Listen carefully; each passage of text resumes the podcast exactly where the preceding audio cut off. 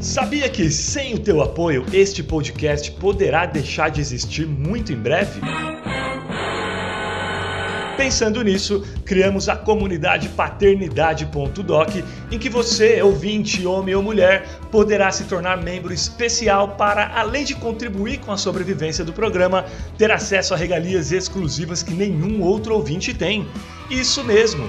São diversos planos com valores a partir de R$ reais mensais, com recompensas que incluem participar como ouvinte da gravação de um programa para conhecer os bastidores, participar de sorteio mensal com prêmios sobre a temática relacionamento pais e filhos, receber os episódios inéditos antes de todo mundo, fazer perguntas por áudio aos convidados, ter acesso a uma comunidade secreta só nossa lá no Facebook, participar do nosso grupo de WhatsApp, onde interagimos sobre curiosidades, pautas e bastidores da produção de cada episódio, ter o nome citado ao término de cada programa e levar para casa uma máscara de pano com a marca do podcast. Não é demais? Então, se você acredita no propósito e seriedade do trabalho feito por mim, Fernando Giffer, aqui no paternidade.doc, não seja um ouvinte comum.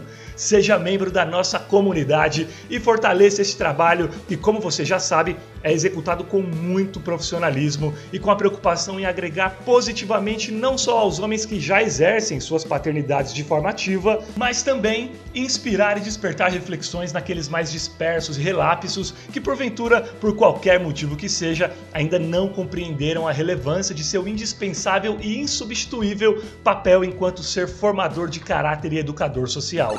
Acesse agora mesmo apoia.se barra podcast paternidade, apoia.se barra podcast paternidade para saber tudo sobre as recompensas e escolher o plano que você achar mais justo. Lembrando que pode ser cancelado a qualquer momento sem burocracia. apoia.se barra podcast paternidade. Seja membro e bora trocar ainda mais figurinhas acerca do maior amor do mundo.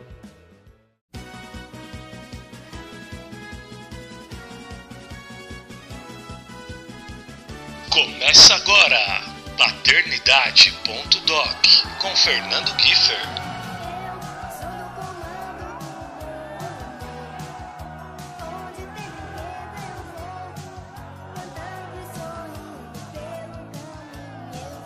Puxa a cadeira, aumenta o som e pega um café, porque o podcast mais carisma do streaming deste país já está no ar com sua proposta única em disseminar o amor, a presença e o indispensável cuidado paterno.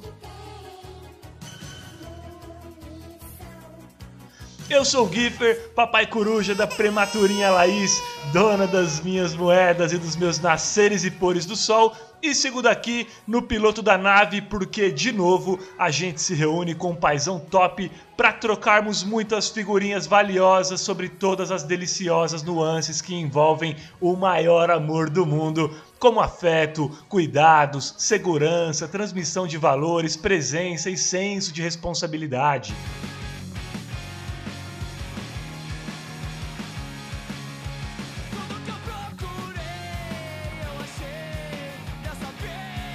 Nosso convidado especial de hoje já está ali, com um sorrisão largo no rosto, mas antes de apresentá-lo como ele merece, quero primeiro mandar um beijo e agradecimento especial a Philip Zavent, que além de apoiar nosso programa, é a marca número um no mundo em recomendação por mães para a linha de cuidados para mamães e bebês. E claro, meu abraço afetuoso também a todos vocês que têm feito deste podcast um verdadeiro ponto de encontro da positividade. Continue maratonando e disseminando os episódios antigos.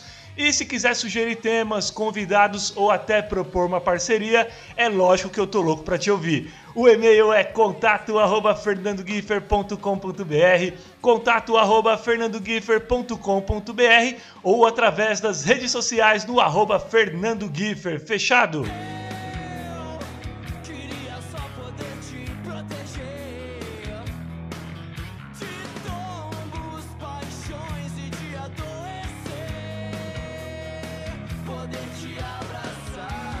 Agora sim, Ele é um patrimônio do rock independente desse país, com 26 anos de serviços prestados ao cenário underground e além de produtor e um dos idealizadores da Flecha Discos, que é uma gravadora independente e um coletivo de bandas parceiras, é atualmente vocalista e guitarrista do Zander e também vocal do Radical Karma e já liderou outras importantes e influentes bandas, como Noção de Nada e o Deluxe Trio. Mas, embora um ser humano enamorado pela música, ele está aqui hoje por um outro motivo tão apaixonante quanto a arte, o incondicional amor paterno. Sentimento que ele descobriu há pouco mais de três anos, quando recebeu de presente a pequena Melissa para dar ainda mais cores e sentido à sua trajetória de vida com 40 primaveras nas costas, senhoras e senhores, o marido da Mariana Aires, Gabriel, Gabriel Zander, Zander, o Bill.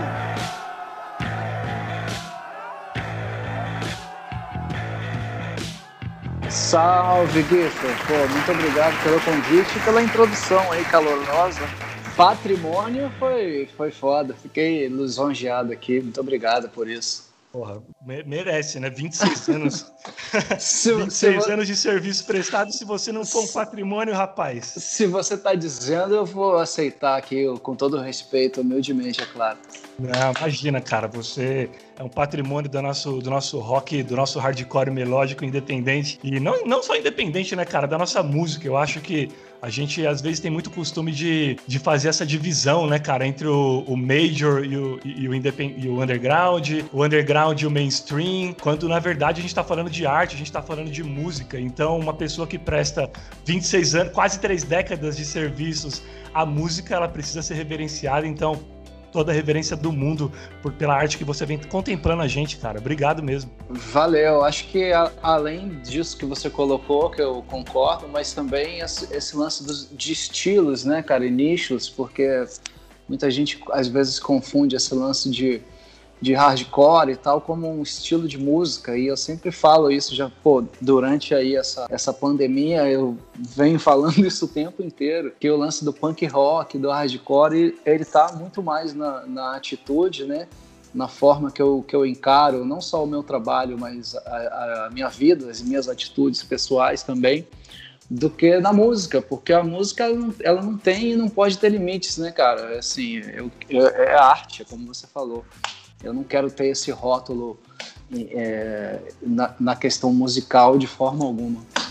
A música é totalmente sem fronteira, né, cara? A arte é, é totalmente total. sem fronteira, e, né? E quem, e quem realmente acompanha a minha carreira e não só ouviu falar do meu nome por aí, que, que as pessoas realmente associam a isso, e talvez isso às vezes possa até afastar, sabe? Mais do que atrair pessoas, porque quem, quem sabe o que, eu, o, o que eu já fiz e conhece sabe que, cara, assim, é, apesar de ser sempre o pé ali no rock e tal, mas vai para vários lugares diferentes, cara, e, e, já tem muita coisa musicalmente é, é, diferente, tal, talvez até ousado, né? Porque, sei lá, às vezes você se arrisca num, numas coisas que não é a sua praia, mas, enfim, a minha praia é música, cara. O que eu gosto de fazer é música inclusive é, é, contribuir com pessoas diferentes. Em, em, todas as bandas foram com pessoas diferentes, parcerias também. Eu acho que tudo isso daí só enriquece, cara. Tanto a parte de trocar ideia, mas também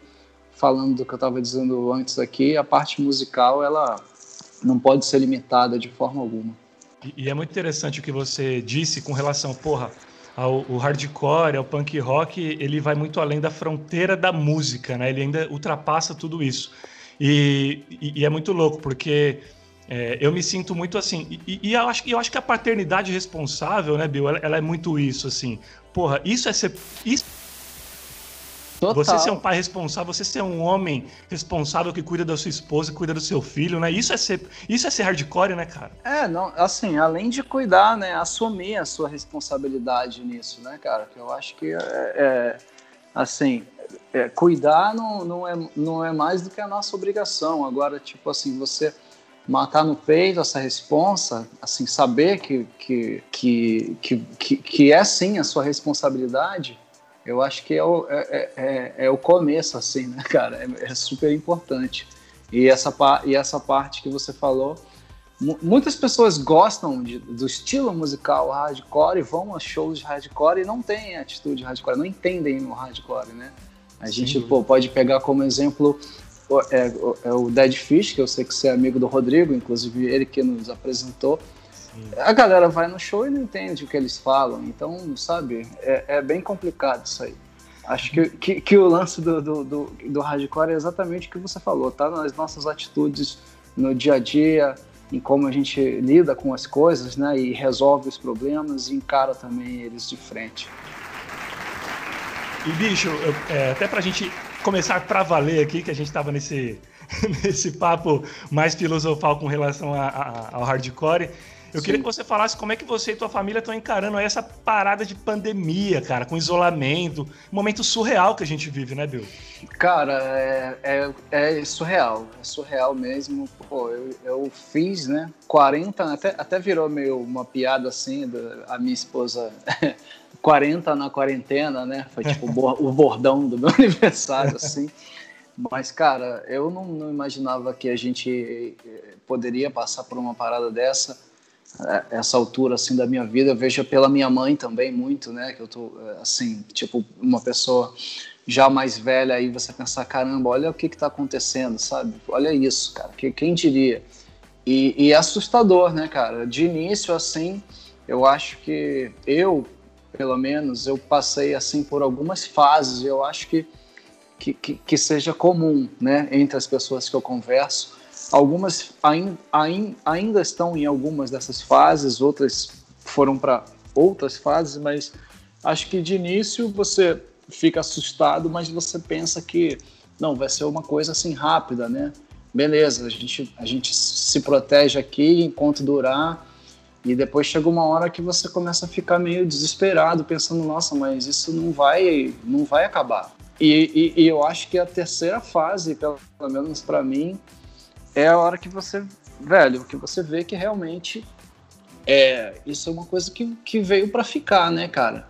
Em diversos níveis, por mais que a gente esteja aí no aguardo torcendo para que venha uma vacina e a gente possa voltar a algumas atividades, mas assim, esse essa experiência ela, ela, ela vai ficar para sempre, cara. É uma coisa histórica, é uma coisa que eu tenho certeza que os nossos filhos, que é o assunto principal aqui do, no, do nosso papo, eles vão, vão aprender sobre isso numa aula de história na escola, assim como a gente aprendia sobre guerras e, enfim, períodos muito complicados e difíceis, sabe?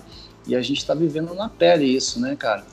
Então é muito assustador em relação à minha filha. É, a gente se, se, ajuda muito em casa, né? Se reveza, porque a minha filha tem três anos e é uma idade que demanda atenção o tempo inteiro. Ela não faz atividade sozinha ainda, não brinca sozinha, nem nada. No máximo uma televisão, que é uma coisa também que a gente tinha muitas regras que durante essa pandemia foram por água abaixo, né? Porque não tem muito jeito, cara. O que, que você vai fazer, né, cara? A televisão acaba sendo, sim, uma, uma grande ajuda nisso, porque é um momento que você consegue respirar. E, e, e, e, o que eu acho, cara, é que assim, no meu caso, eu, eu, eu, eu tento sempre sempre enxergar alguma coisa boa, mesmo no, no, no, no caos, porque senão acho que a gente está fudido. E eu acho que, assim, uma coisa que eu posso dizer que foi boa é que eu fui assim, a gente foi obrigado a ficar muito próximo, né, a nossa família. E eu vejo que isso é, fortaleceu uns laços, cara, que talvez em, em, em, é, na situação normal, digamos assim, não fossem é, se estreitar tanto, sabe? Tipo, o fato de você ficar 24 horas assim junto, né? O lance assim de de, de um apoiar o outro o tempo inteiro, porque tem dias que você não está bem, tem dias que a sua esposa ou seu esposo não está bem, e você conseguir entender e lidar com isso, e às vezes, mais uma vez o que eu digo assim, de você chamar essa responsa, de tipo assim, falar, caramba, eu preciso é, é segurar o volante aqui do navio, cara, porque senão ele vai afundar, alguém precisa fazer isso. Então eu me peguei em diversos momentos fazendo esse tipo de coisa que, que na correria da, do dia a dia, cara, a gente tanto eu quanto a minha esposa, a gente é, trabalha com, com empregos não convencionais, né? Digamos assim, a gente não bate ponto. Então, os horários são muito doidos, a gente precisa muito, assim, se ajudar. A escola da minha filha era o que ajudava a gente, né? E quando acabou a escola, meio que assim, fudeu, né? Como é que a gente vai fazer? A gente vai ter que se, reorga se reorganizar, assim, 100%, mudar totalmente a nossa rotina para se adaptar única e exclusivamente a ela, né, cara? Que é a coisa mais importante do, da, da, da, nossa vida, assim, da, da, da, nossa rotina e da nossa e da nossa da nossa família, né? Então, eu acho que que, que, que te, óbvio que, que tem muitas dificuldades, a maioria das coisas são, são muito difíceis, mas eu acho que nas dificuldades a gente a gente também é, é obrigado a, a, achar o melhor da gente para poder passar por elas, sacou? E eu acredito que, que pelo menos é, dentro da nossa família, assim, a gente conseguiu fazer isso. N não sei de que forma, não sei explicar, mas, cara, eu tenho certeza que a minha filha, por mais que eu, eu saiba assim, agora, por exemplo, a gente está aqui na casa da minha mãe, né? A gente ficou seis, seis meses sem ver minha mãe. Nunca fiquei tanto tempo sem ver minha mãe, nem a minha filha. Então foi um, foi assim, um reencontro é, bonito, assim, sabe? Muito especial delas. E, pô, me perdi um pouco aqui até no que eu tava falando, que eu me lembrei ontem quando a gente chegou, que foi, que foi massa. Ma, mas, é, mas, mas enfim, o que eu quero dizer é que, é que a gente dá, começa a dar importância a essas coisas. E tirando esse fato de que a minha filha. Eu, eu percebo nitidamente quando ela encontra alguém, como assim como ela encontrou minha mãe, que ela fica tipo muito eufórica assim pelo fato de estar falando com alguém, né? Porque ela, diferentemente da gente, não bate esse papo aqui no Skype, né? A gente é, é, é esse lance de, das chamadas, né, cara? Isso foi uma coisa também muito boa, porque me aproximou de muita gente, cara. Talvez a gente não tivesse tendo esse papo aqui, porque a gente ia esperar uma ocasião de encontro físico, que às vezes demora dois, três anos, cara. Já pensa uma pandemia no final dos anos 90 ali, cara, né? É, isso seria impossível. Então eu acho que esse tipo de coisa da gente saber que tá todo mundo em casa e você pegar o seu celular e mandar uma mensagem para alguém que você que você admira, que você gosta e perguntar, cara, vamos bater um papo? E a resposta ser sim, lógico, vamos. Cara, isso aconteceu o tempo todo. Tanto de pessoas que me convidaram ou pessoas que eu convidei, parcerias que surgiram. Então, para a gente tem esse lado que é mais fácil. Agora, para uma criança que não tem isso, é, é, muito importante, cara, o contato. E a gente vê isso. E o contato dela é, é basicamente a mãe e o pai o que para uma criança é o que importa, né, cara? É o que ela realmente precisa, é, apesar de fazer falta o resto, mas eu, eu vejo assim, eu tenho sorte é, dela estar tá nessa idade que talvez ela não lembre tão bem, né, cara? Eu não me lembro, eu já tive essa conversa até, já fiz um post no Instagram sobre isso, muita gente é, participou, interagiu nisso, eu achei bem legal, porque é, a gente, eu não lembro de quando eu tinha três anos, cara. Pouquíssimas coisas, sabe? Uma ou outra lembrança. E eu acho que os nossos filhos hoje vão lembrar mais, até porque tá tudo gravado, né? A gente tem tudo isso filmado no celular, Sim. fotografado no celular. A minha filha, ela acompanha a evolução dela em tempo real, né, cara? Isso é muito louco. É uma coisa que a gente só vai ver o efeito disso mais à frente, acredito eu.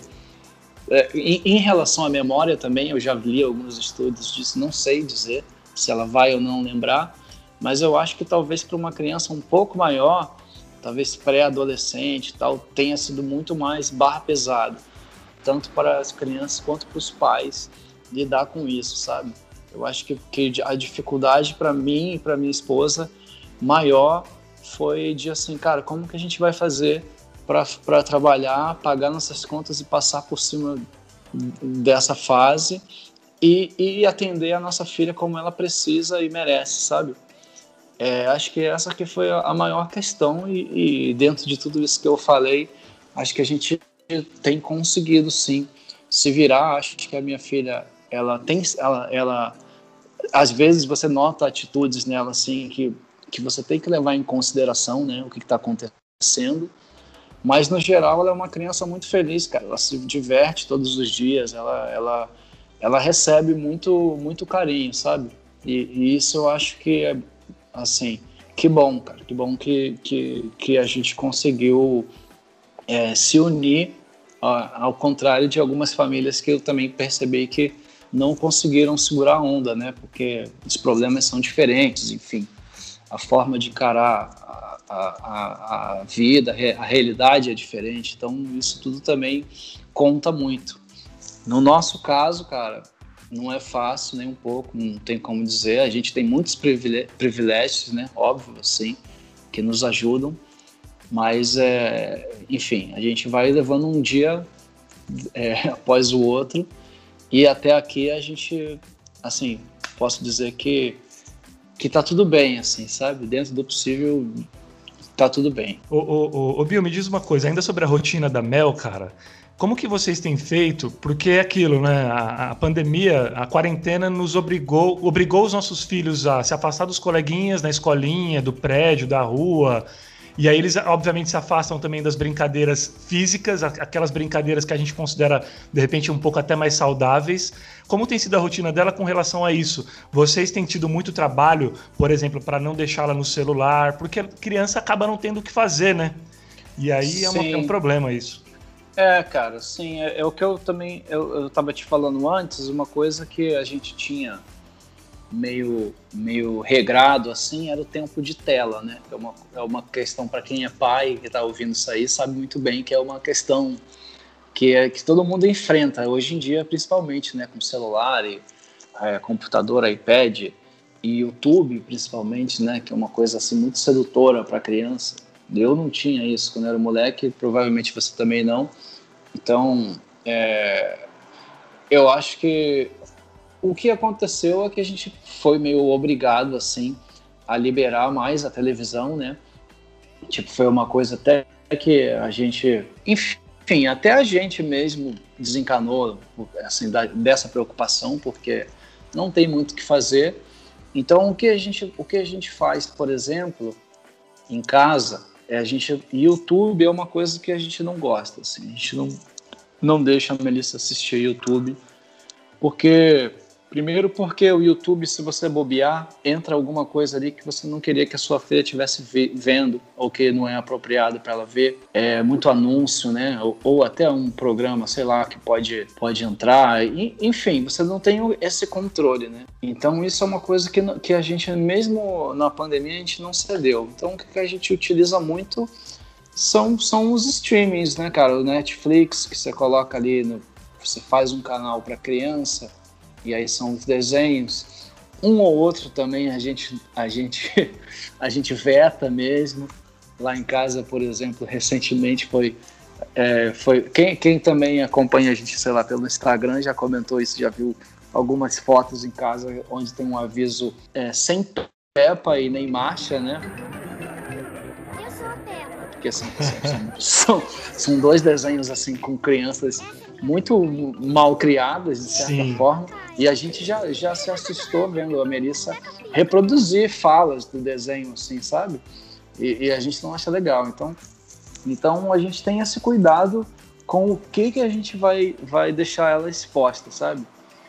É, mas, dentro disso, existem coisas, por exemplo, o filme da Frozen, né? o filme da, da, da, da Moana, Cara, eu já assisti esse filme, cada um deles umas 200 vezes com a Melissa, sabe? Ela não enjoa. Eu me lembro quando eu era criança também, que eu via e revia os mesmos desenhos, os mesmos filmes. Quais eram os desenhos que você gostava, Bill? Cara, desenho.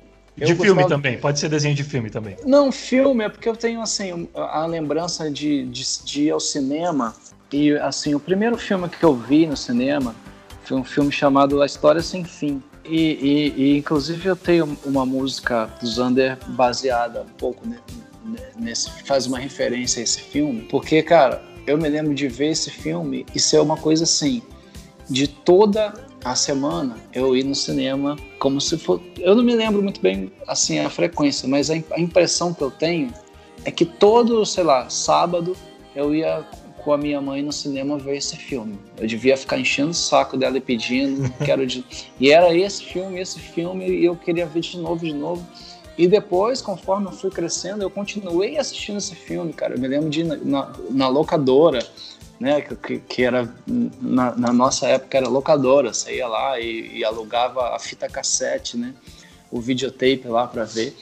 VHS, e aí passava o final de semana inteiro vendo, porque tinha que devolver na segunda. Enfim, foi um filme que, que eu meio que fui ainda, mesmo depois assistindo outros, até hoje, se tiver passando esse filme na TV, ou, ou, eu paro para ver, sabe? Então me marcou muito. E assim como outros de mais tarde, sei lá, De Volta para o Futuro. Putz, vi muitas vezes também. Outro filme que eu vi muito, Feitiço de Áquila eu vi muitas vezes, ia com meu avô, meu avô se amarrava e ver esse filme. Então, quando eu ia com ele no cinema, eu acho que ele não queria ver a história sem fim, nem o De Volta para o Futuro. Então, era esse que a gente via, esse era o filme que eu via com meu avô. E hoje em dia, cara, eu entendo, porque às vezes eu vou ver, eu vou ver com a Melissa um desenho e tem uns que eu gosto mais. Tem, sei lá, eu quero ver o Shrek, que eu acho engraçado, e aí ela vê comigo esse, sabe? Porque ela sabe que eu gosto também. Então, tipo assim, já que eu vou ter que ver 15 vezes, eu vou ver esse que eu acho mais legal. e a gente vai chegando num acordo, né? É, é, e, e, é engraçado, cara. Eu acho que uma coisa muito massa que, de, de, filho é a gente se ver neles, né, cara? A gente vê eles reproduzindo algumas atitudes que a gente, que a gente tinha e que a gente tem até hoje e, e nunca tinha parado para reparar, cara. E às vezes eu vejo, caramba, eu faço exatamente isso que ela está fazendo. A gente se vê e... pelo olhar do outro, né? Total, e às vezes eu acho fofo e às vezes eu acho super irritante, mas assim, eu sei da onde que vem isso, sabe? Ela ela não ela ela não inventou isso, ela viu eu fazendo e ela aprendeu comigo. Isso é, é muito louco, cara. Isso é uma coisa muito louca. E é o que eu sempre também converso muito isso com a minha esposa, é que, cara, não importa muito o que, que a gente falha, né? O que importa é o que a gente faz, é porque é isso que ela vai reproduzir, cara. São, é, são as nossas atitudes é, que moldam, né, cara, assim, a, a, a, personalidade deles. Isso é muito doido, cara.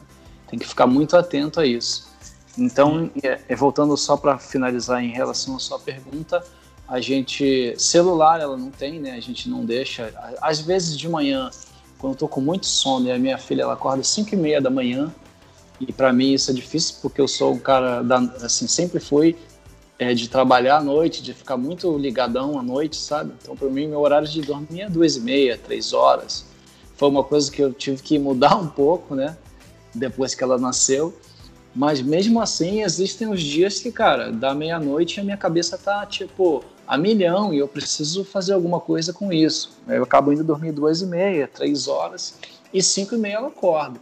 E é foda, cara. Então, aí às vezes eu coloco o Netflix no celular e ela fica vendo um pouquinho ali enquanto eu tô tomando coragem para levantar. Mas, mas fora isso, ela, assim, celular é, é a gente que segura, né? Para ligar para as avós, para os padrinhos, para os tios. É, é uma coisa que assim, ela interage já muito bem, né, com, com o vídeo no celular, que, é uma, que já é uma coisa meio impressionante para mim até, de, de ver, porque a gente não tinha isso. É, mas, fora isso, em relação à televisão e, e, e YouTube é uma coisa que a gente não, não coloca, é, e, e, os filmes também a gente, a gente faz uma, digamos assim, uma faz um filtro, sabe? Uma curadoria, assim, não, esse Sim. filme aqui, é, a gente bota, prefere colocar até uns que a gente já viu em algum momento da vida e sabe que é tranquilo, que é massa, do que colocar qualquer um que ela peça, porque já aconteceu isso, sei lá, desenhos que eu não assistia, que as crianças adoram, tipo a Peppa, ou a Mache Urso, assim, a gente já, já viu na prática o resultado do, desenho não sendo tão legal para ela, sabe? Eles pegam mesmo, cara. É muito doido, é muito rápido. E você comentou com relação a, a, ao cinema, né? Que você se lembra de sempre ir ao cinema assistir história sem fim e tal. E entra dentro. E, e entra dentro é ótimo, né? E entra numa pergunta que eu, que eu ia fazer para você com relação à infância, Bill. Você, Sim. quais memórias, cara, vem à tua cabeça quando você lembra da sua infância, assim? É, você até comentou, poxa, de repente não vou ter memória de quando eu tinha três anos. A memória da primeira infância, ela acaba ficando muito distante. Mas quando você lembra do Gabriel criança, o que que vem à tua cabeça? Cara, então, eu me lembro, é porque, assim, o meu pai morreu quando eu era muito cedo, quer dizer, quando eu era muito jovem, desculpa, morreu. E, e isso foi uma coisa que, que me traumatizou muito, né, cara? Obviamente que é uma coisa muito forte, assim, para quem é criança. Só que quando você é muito novo, você não sabe lidar com as coisas, né? Então, assim, eu fiz, fiz anos de, de terapia e, e tudo mais. Eu tive problema de insônia, que segundo o meu, meu terapeuta, vinha diretamente desse episódio aí, né? Assim, talvez o medo ali do abandono, enfim, esse tipo de coisa que, que foi difícil para mim de lidar, mesmo sem eu saber. Não era, não era que eu sentia falta do meu pai, porque eu não tive tempo de conhecê-lo, sabe? Isso foi quando eu era muito jovem. Mas aquilo ali, aquela informação e o fato de eu não ter um pai, minha mãe nunca casou de novo, nem namorado assim não teve, então eu não, não, não tinha uma figura assim é, paterna. Então isso foi uma coisa que eu me lembro assim de ir na casa dos meus amigos assim e sempre ter um certo um certo medo assim, né? Eu fui criado pela minha mãe, pela minha pela minha avó praticamente e, e, e, e mais tarde a minha tia também, mas mas eu me lembro de serem figuras femininas presentes. Então o, o fato assim do pai, eu sempre achava que o pai era aquela pessoa mais autoritária, era o que dava bronca, né? E, e às vezes eu ia na casa uns amigos eu tinha uma dificuldade maior de, de, de, de me relacionar com, com os pais, cara. Isso eu só fui entender muito depois. Eu me lembro muito, muito bem disso. E, e, e cara, de, de, de infância eu, eu sempre me lembro assim de gostar muito de, de brinquedos tipo Comandos em Ação, He-Man, né, que era, que era o que passava na, na, na Xuxa, sei lá, no, no, dos desenhos que eu via, né, de, de, gostar muito disso, cara, uma coisa, que era uma coisa bem, também muito de propaganda na época, né, cara, aparecia lá o anúncio do boneco do He-Man, assim, a propaganda é um negócio muito sinistro, né, e, e, e a gente vai entendendo isso depois, como que realmente nego faz uma coisa é, voltada para te, te, ter vontade de comprar uma coisa ter um negócio. Isso, isso é muito cruel, de certa forma. Mas eu lembro, lembro disso, cara. Lembro, lembro bastante da minha avó, né? Porque quando, assim, eu nasci em Belo Horizonte, morava lá com, com o meu pai e a minha mãe, numa casa, e o meu pai, ele, ele teve um problema de alcoolismo, né, cara? Enfim, é, por isso a gente foi morar com a minha avó e pouco depois disso ele veio a falecer. E eu me lembro assim bastante, cara, da minha avó, é, do meu avô, que na verdade não era meu avô, era o namorado da minha avó, mas que eu também não entendi o que era isso. Então para mim sempre foi, sempre vai ser o meu avô. E disso, cara, eu, eu aí cresci no Rio, né, cara? Então ia, ia muito à praia. Me lembro que eu sempre desde, sei lá, minha mãe conta que a primeira vez que eu vi o mar eu fiquei impressionado, assim. E eu me lembro de gostar muito, assim, do, do mar, da praia, desse tipo de coisa. E, e pouco depois, assim, a, a, próxima lembrança que me vem é a música também, né, cara? Eu lembro de, de criança, assim, de ver as capas dos discos do meu primo. Ele era metaleiro, assim, ele tinha os Iron Maiden e aquilo me impressionava muito, as caveiras. Eu pegava e ficava desenhando, sabe? As capas, assim, por cima, tentando copiar o desenho. E mais tarde eu fui ter o interesse em ouvir o que estava ali, mas, mas o visual, assim, já me chamava muita atenção é, quando eu era criança. E, e acho que, que, que, que, provavelmente isso foi uma das coisas que, que, que me levou mais para o lado da música porque a minha mãe sempre ouviu música em casa e tal, mas nunca foi. Ninguém tocava nenhum instrumento, nem nada. Não tenho essa, isso para falar, não, minha família sempre foi muito musical. Foi uma, não, foi uma coisa que eu que tive esse interesse e fui atrás, sabe? E o cinema também, né? Que nem eu te falei. E o cinema também era uma teatro, né? Na época é que a gente não tinha muito, muita distração dentro de casa. Então a gente, pô, a rua era onde estava a diversão, né? Tipo, tanto de jogar bola na rua com, com os amigos ou, ou, ou, ou ir para o teatro, cara. Eu me lembro de as peças de teatro que a minha mãe me levava eram sempre as mesmas. Todo final de semana a gente ia ver a mesma, assim como os filmes. Eu me lembro bastante disso também. Você comentou um pouco sobre a falta que o seu pai fez e, e os impactos, enfim, psicológicos que isso trouxe para você, principalmente ali na infância, na, na, na fase adolescente. É, eu queria saber de você se quando você soube que seria pai, se de alguma forma você sentiu medo de não ser um bom pai por não ter tido uma referência.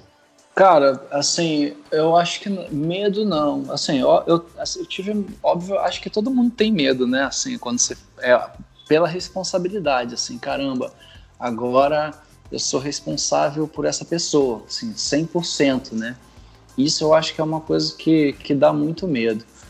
Mas, em, em contrapartida, no meu caso, eu acho que essa ausência de um pai foi uma coisa que sempre, pelo contrário, sempre me deu vontade, cara, de ser pai. Mesmo antes da minha filha nascer, é, mesmo antes de eu conhecer a minha esposa, é, cara, eu sempre quis ser pai, sabe? Sempre foi uma coisa assim, poxa, eu gostaria muito de ter.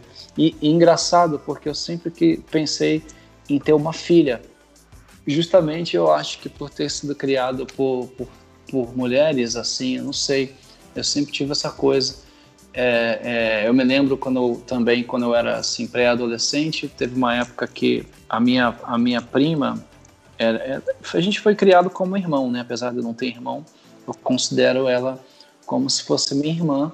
E eu me lembro, assim, nitidamente, assim, de, de atitudes é, culturais, né? O machismo ali enraizado, de tipo assim, ah, você pode ir, mas a sua prima não pode, só se você levar ela. Esse tipo de coisa, assim, cara, que, que quando você é criança você acha estranho, mas, mas depois, mais tarde, tudo vai fazendo sentido, né, cara? Quando você vê como funcionam a sociedade as, e, e, e, as coisas que fazem as pessoas sofrerem muito e como que está tudo errado.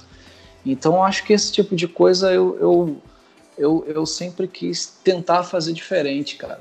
Pô, eu gostaria de tentar de, de, ser um pai um pai mais legal do que todos os que eu conheci, talvez, sabe? De, de, de muitas vezes não é nem por maldade, mas é porque, cara, as coisas vão indo vão indo para esse lado é uma sociedade diferente era, era uma cabeça diferente né? Eu, assim então eu acho que como a gente vai evoluindo como seres humanos e, e até também muito por parte desse contato né com, com que a música me, me trouxe com o punk rock né cara com essa coisa mais empática com essa coisa é, menos preconceituosa, te deixar de lado esse tipo de coisa, é, sempre me deu vontade de, pô, eu gostaria de talvez é, passar isso para frente dessa forma, sabe, mais natural assim.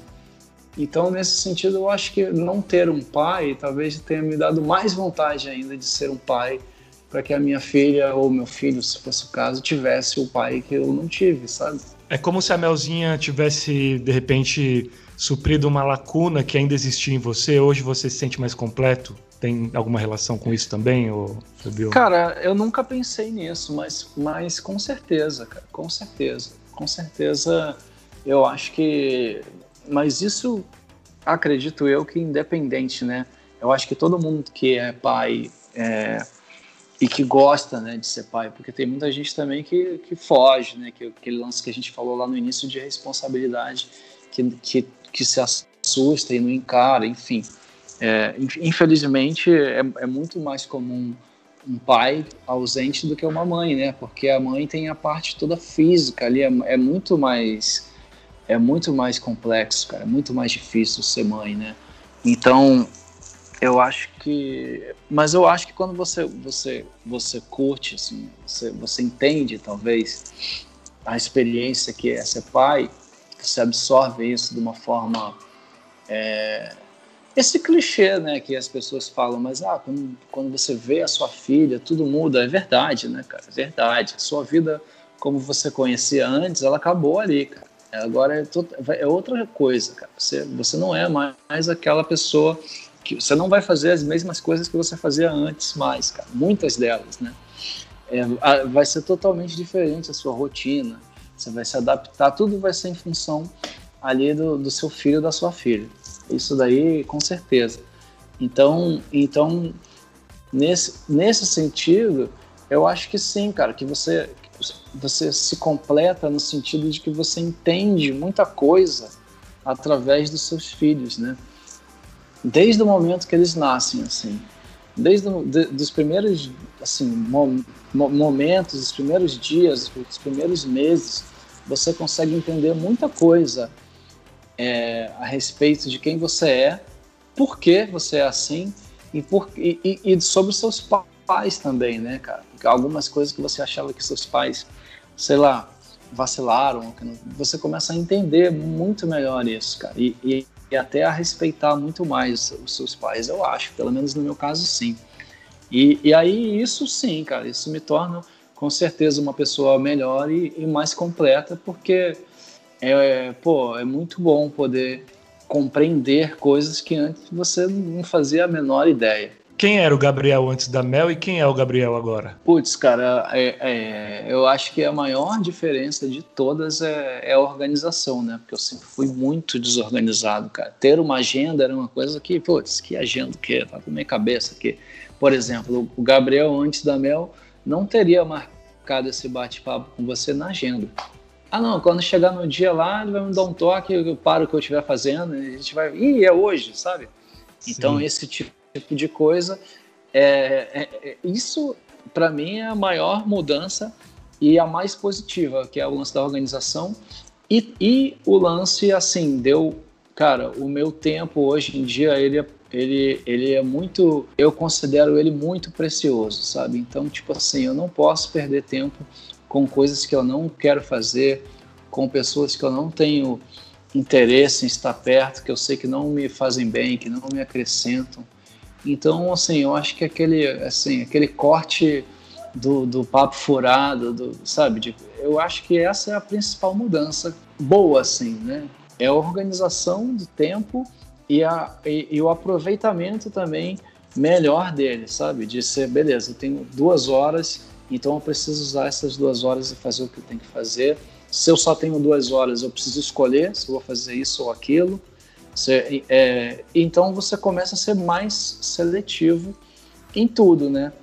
E, e, a parte que eu, que eu vejo assim que realmente uma, talvez um dia eu até tenha de volta, mas não agora, é esse lance assim da madrugada, de ficar, pô, pegar um violão a hora que eu quisesse, compor uma música, né? essa parte para uma pessoa, um, um, artista, um músico que vem aquela inspiração na hora, às vezes me vem uma ideia e eu tô, cara, fazendo um almoço dela, não posso parar, não posso, sabe? Os fãs já perderam quantos discos com essa brincadeira aí? Ah, cara, muito, de muitos, muitos, cara. Isso com certeza muitos. Mas aí entra aquilo, né? Também o que provavelmente o que vier vai ser feito com mais critério, mais, mais carinho, sei lá, e, e na hora que der, né? Tipo, é, é, isso, cara. Você perde de um lado, mas eu acho que o que você ganha. Acho não, né? Tenho certeza que, que é muito mais, assim. É, é indescritível até.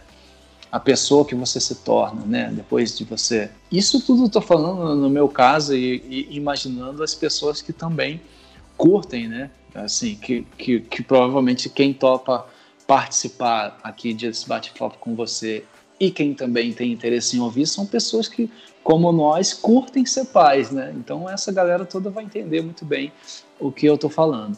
E é o que eu costumo dizer, cara. Eu acho que se um filho não muda o peão, bicho, nada muda. Uhum. É, alguma, coi é, alguma coisa tá errado. O filho tem que mexer com a gente sim, de alguma forma. Mexer com os nossos brios, com os nossos paradigmas, com os nossos conceitos, com os nossos valores. A Exatamente. gente precisa, é obrigação a gente sair uma pessoa melhor depois que o nosso filho nasce, né? Não é, Exato, não é, não é facultativo é. isso. Não, não é. E é isso, e é, e é isso que você vai passar para o seu filho ou para sua filha, né, cara? É, é, o que você é. Porque você pode falar, ah, não faça isso, mas você vai lá e faz, não adiantou, porque ele vai, o seu filho ele ele é um reflexo das suas atitudes, cara, né? Da sua personalidade, assim, totalmente. Pode ser até que num, num momento ele queira ser tudo que você que, que você não é, né? Aquele lance da rebeldia e tal, mas mesmo assim é, é baseado no, no, no, que você é e no que você faz. Muito mais do que o que você fala, cara. Porque se você fala, tenta educar o seu filho na base da, do castigo, da regra, enfim, nesse tipo de coisa, é, é um band-aid ali, né, cara? Uma coisa que você coloca, você pode até resolver ali 10 minutos, mas no fundo, no fundo, você não está resolvendo nada, porque, porque você não, não, não você não, não, não, fechou ali é, a, a ferida, né, cara? Você não, você não foi direto ali no, no negócio. Então você só está é, talvez adiando e talvez até aumentando um problema, eu acredito. Você sabia que a Philips Avent é a marca número 1 um no mundo em recomendação para a linha de cuidados para mamães e bebês? É isso mesmo! Philips Avent está ao lado dos pais nessa incrível jornada da paternidade. E nessa jornada, a amamentação é um dos momentos mais importantes e muitas vezes mais desafiador também. Por isso, há mais de 35 anos, Philips Avent desenvolve soluções que agregam tecnologia e inovação a fim de ajudar os pais a suportar o desenvolvimento saudável de seus filhos. Philips Avent está presente em cada fase desde a gestação até os primeiros anos do bebê, fortalecendo os vínculos e levando praticidade para o dia a dia com seus pequenos. Mais do que uma marca, uma amiga de verdade para o momento mais importante da primeira infância dos nossos filhos, o aleitamento materno. Acesse loja.philips.com.br e conheça toda a linha desenvolvida especialmente para o bem-estar do seu maior amor do mundo. E quando eu perguntei para você se a ausência paterna causou de repente algum medo para quando você fosse pai, e você respondeu que, poxa, é, eu quero ser hoje para Mel o melhor pai possível, o pai que eu não tive, eu quero, eu quero ser para ela o melhor pai possível. E aí a minha pergunta é, é, a seguinte: dentro dessa sua tentativa, porque a gente tenta ser um pai melhor todos os dias, né? Essa é uma busca eterna. Você se, se surpreendeu com a sua versão pai? Cara, eu acho, eu acho que sim. Acho que eu me surpreendo, assim, eu me surpreendo muito é, através do, do, do, das atitudes dela, né? Do retorno que isso dá, assim, do carinho que ela tem, de, de às vezes, assim, quando, quando no meu caso, assim, acredito que seja também uma coisa normal, você, no início, ser pai é muito mais, assim, você dar um suporte ali para a mãe, né, para poder fazer as coisas, porque a criança fica muito ligada à mãe, né? A Melissa ela, ela mamou durante muito tempo e tinha essa coisa do, do peito, assim, é uma conexão que a gente não tem, né, cara? Então, depois, depois que vai passando isso e quando começa a igualar um pouco as responsabilidades ali, eu acho que nessa hora, assim, quando. Pequenas coisas assim, tipo, hoje eu quero dormir com meu pai hoje eu quero tomar banho com meu pai.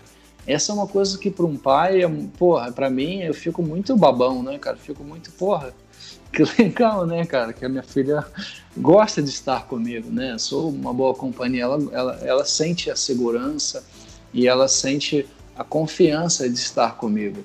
Então é, é nesse momento que eu acho que sim, que eu falo, pô, alguma coisa eu estou fazendo certo, porque, né? E, e, e, e coisas até mais simples, como um abraço sem motivo, né, cara? Um beijo sem motivo. Em casa a gente tem muito essa coisa de falar que que ama, né? A minha, a minha filha, ela, ela, ela fala até pro porteiro, assim, do meu prédio, que é super amigo nosso. Eu te amo, sabe? Ela tem... Porque ela vê a gente falando isso o tempo todo. Sim. Então, então ela, ela, ela entende, assim, a importância dessas coisas. E eu acho que a gente consegue passar para ela isso, que é muito mais legal do que se ela estivesse falando para alguém assim, eu te odeio, né? Esse tipo de atitude. Eu vejo ela desenvolvendo essa parte mais carinhosa e, e, e afetuosa, que é uma coisa que a gente tem em casa, que a gente tem com, com os nossos amigos, enfim. Eu acho que nesse sentido, uma coisa também que, que a gente sempre fez questão é que tivesse gente em casa, sabe? A minha filha, ela tem, sei lá, quatro padrinhos e cinco madrinhas, porque a gente, é, é, assim, a gente sempre fez questão que, que os amigos fossem em casa, que ela andasse com todo mundo. Então ela, ela não é aquela criança que se esconde atrás da perna, ela sai, ela fala, pra, ela fala o tempo inteiro, fala com todo mundo, conversa com todo mundo e lembra, né?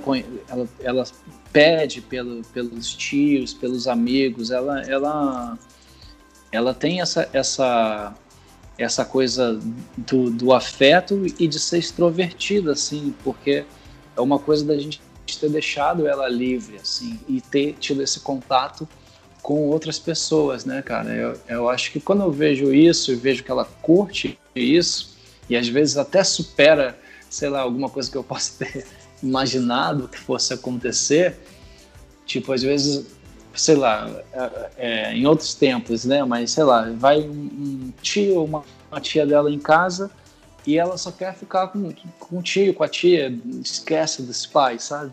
Isso eu acho uma coisa muito massa, cara. Eu vejo assim, pô, ainda bem que a gente deu esse contato para ela, porque ela, ela, ela se sente segura aqui com os nossos amigos, né, cara? Isso eu acho muito massa. Isso é uma coisa que, pelo menos, eu não me lembro de ter tido quando eu era criança, assim. Sempre fui muito apegado na minha mãe e tal. E eu acho que, que é uma coisa importante.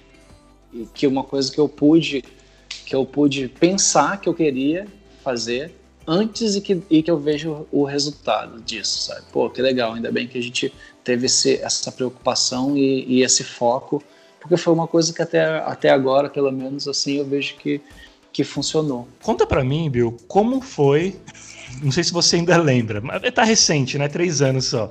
Quando, é, como foi quando você viu a Melzinha pela primeira vez?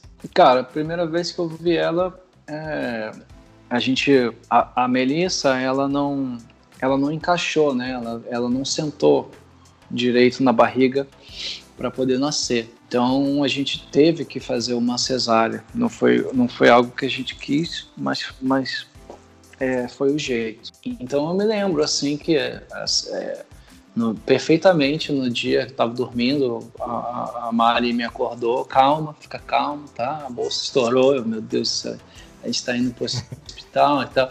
Beleza, e aí a gente foi, e, e, aí foi aquele negócio que você chega no hospital e aí já levam ela para algum lugar e você some, você fica sozinha, ninguém te fala nada, você fica ali no quarto, caramba, onde, onde é que tá, para quem que eu ligo, você não, não, não adianta, porque celular já era.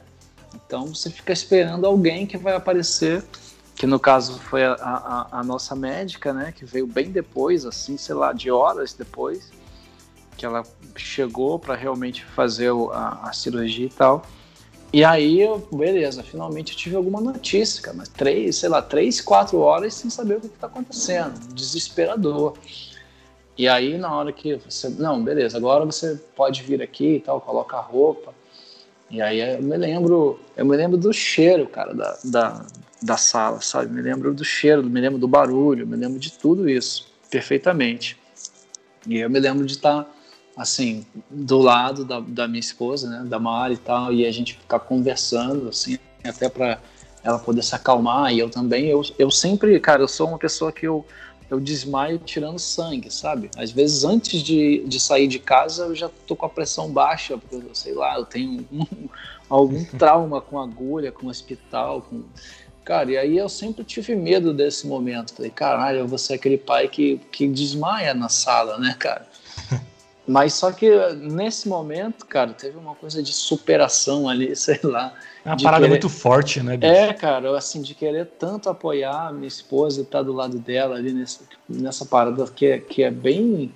Qualquer cirurgia é uma coisa bem agressiva, né, cara? É bem, é bem sinistro. Então, eu, eu até esqueci, cara, de mim nesse momento, sabe? Eu fiquei muito focado nela, em deixar ela, ela tranquila e, e de estar ali do lado dela que eu me lembro da gente ficar conversando, cara, normalmente, assim, e de repente alguém chegar e falar, ó, oh, aqui é a Melissa, tipo assim, eu me lembro, a gente tem uma foto, né, óbvio, né, desse momento, e eu me lembro, assim, de, de falar, caralho, cara, que louco, né, cara, assim, minha filha. E lembro desses, desses primeiros dias no hospital, assim, de, de ver ela e, e, sei lá, quando eu lembro também quando a minha mãe chegou e a minha mãe segurou ela e você poder ver a sua mãe com a sua filha no colo é uma coisa muito louca também, cara. Você fala, caramba, é, olha, olha, olha isso, né, cara? Eu só tô, no, tô exatamente no meio desse encontro, né, cara? Assim, louco isso. É, é muito louco, cara. É muito louco. Isso tudo mexe muito com a gente. E a partir disso, você já começa a, a, a mudar, cara. A sua relação com o mundo é, é, muito rápido, assim. Tipo, assim, você já começa a ter medos e preocupações que você não tinha, a ter responsabilidades, né? Também, que, que nem eu disse, pô, a, a, assumir essas responsabilidades, assim, não, beleza, daqui para frente. e, e, e e o outro lance é aquele quando você também sai do hospital, onde tem todo esse suporte de enfermeiras, e se der algum problema, você pode chamar alguém. E quando você chega em casa, né, cara? E são vocês três ali. E aí, agora, né? E agora? tipo, também é muito louco, cara. No nosso caso, a gente mora em São Paulo e a minha sogra mora em Blumenau, minha mãe mora no Rio, né? Então, assim, somos nós três mesmo, cara. Nós três mesmo. Tanto que assim, durante a pandemia, a gente conseguiu visitar a minha sogra lá no início. A Mari teve, assim, ficou um pouco, muito abalada no, no, no iníciozinho ali. A, a gente precisou é, é, desse suporte de sair de casa. Minha sogra mora numa casa, né, que tem um quintal e, e, e, ajudou muito, né? Só de ter um contato com o sol, né, cara? Uma coisa que Sim. a gente não dá muito valor, mas que ajudou muito a gente ali no início para a gente poder voltar e organizar nossa vida e voltar a trabalhar, enfim, arrumar novas formas de trabalhar. E agora, assim, né, depois de, sei lá, seis meses que a gente está aqui visitando a minha mãe pela primeira vez, mas. É... Pô, eu me perdi de novo, cara. Mas, é... não, não, não tem problema. Ô, Bill, se... ah. Não, quer complementar, pode complementar. Não, não, é que você me perguntou do primeiro momento e eu divaguei, divaguei.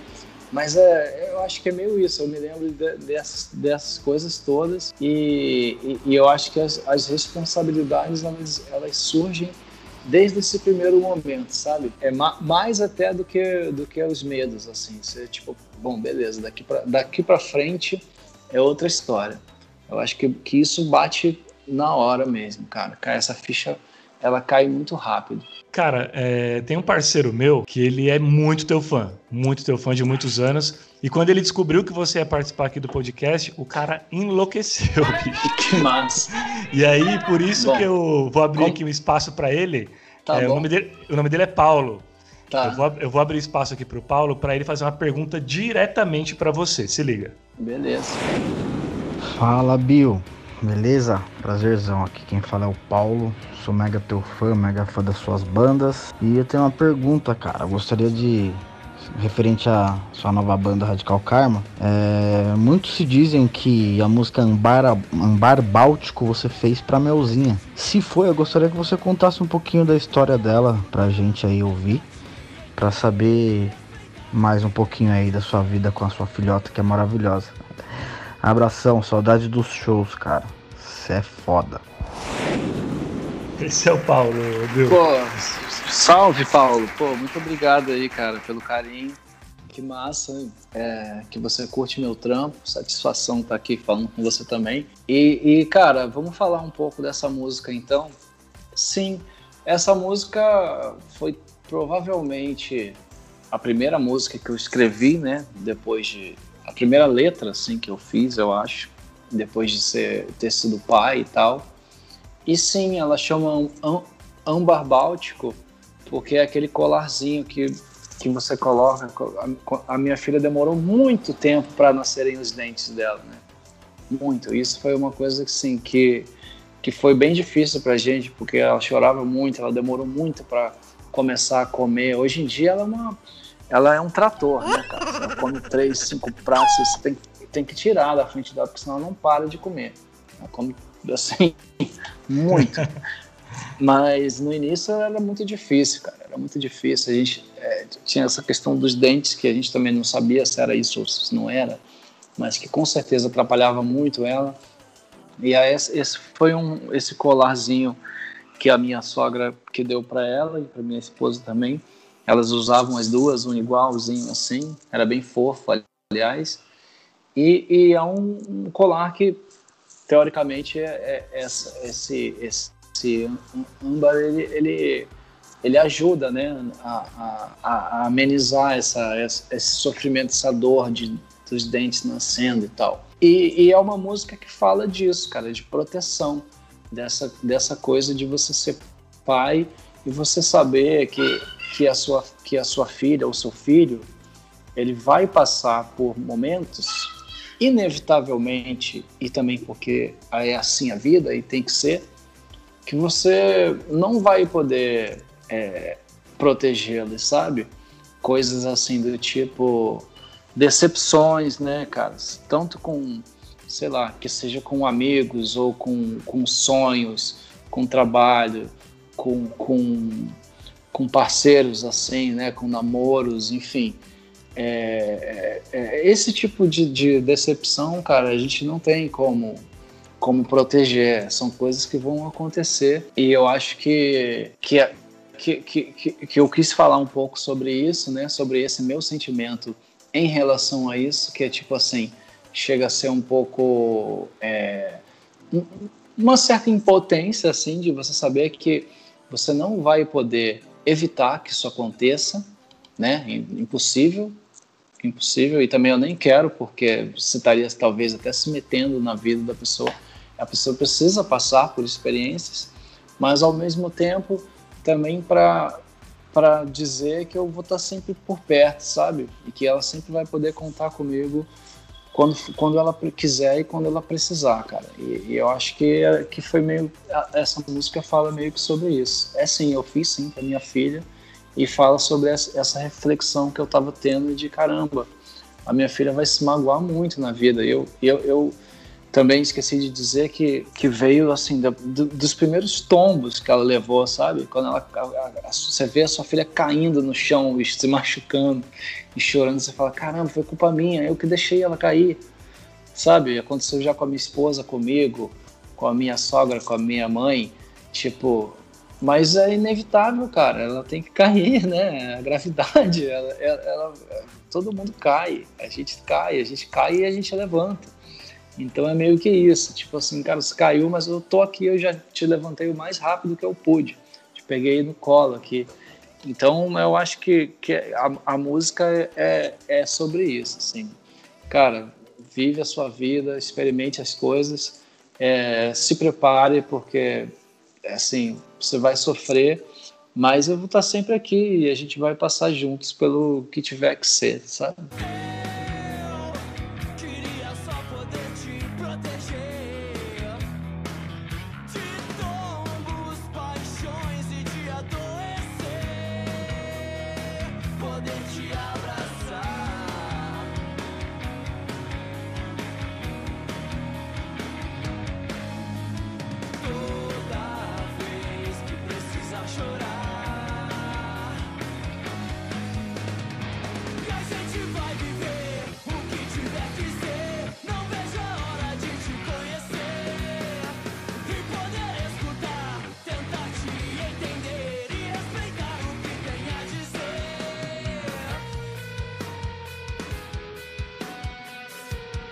Maravilha. Tá entregue, hein, Paulão? Obrigado, viu, pela generosidade em responder. Respondeu com detalhes. Eu vou, Não, mas... bom, vou selecionar as perguntas aqui para a gente correr um pouco, que o Bill tem compromisso depois do nosso programa. E, e Bill, eu queria que você falasse rapidamente sobre alimentação. Vocês são vegans? Sim, cara. Eu queria família... que você falasse, cara, como que é isso na criação dela, porque a indústria alimentícia capitalista é mega tentadora para as crianças, né? Pois é, cara, mas é, eu concordo, mas eu acho que aí entra a questão do, do exemplo, né? Tipo, eu não, a gente não fala para ela ser assim ou assado. A gente é assim. Então, ela, é o que ela conhece, né? É o que ela tem. Tipo, assim, referência, assim, né? é a referência dela. Os, as coisas que ela come sempre foram assim. Então, tipo, a gente tem a oportunidade de passar para ela é, os nossos ideais em relação a isso, como a gente enxerga e como a gente acredita e as coisas que a gente não concorda, de, de, de uma forma bem, bem didática, cara. Porque criança adora bicho, né, cara? Todos os livros que a gente tem tem bichinho.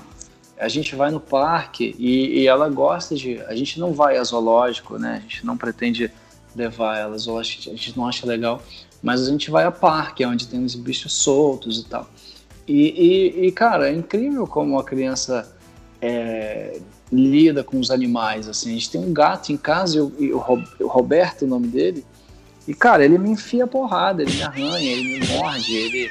Enfim, é o jeito dele de brincar, mas me machuca. E desde que, assim, do primeiro dia quando a Melissa chegou, cara, ele deita do lado dela, ela já, ela já machucou já puxou o rabo dele, já, tipo, Felícia, sabe? Agarra o pescoço dele, pula em cima dele e ele não faz nada com ela, sabe? É muito louco isso, cara. Como que, que, que a criança, né, tem essa coisa.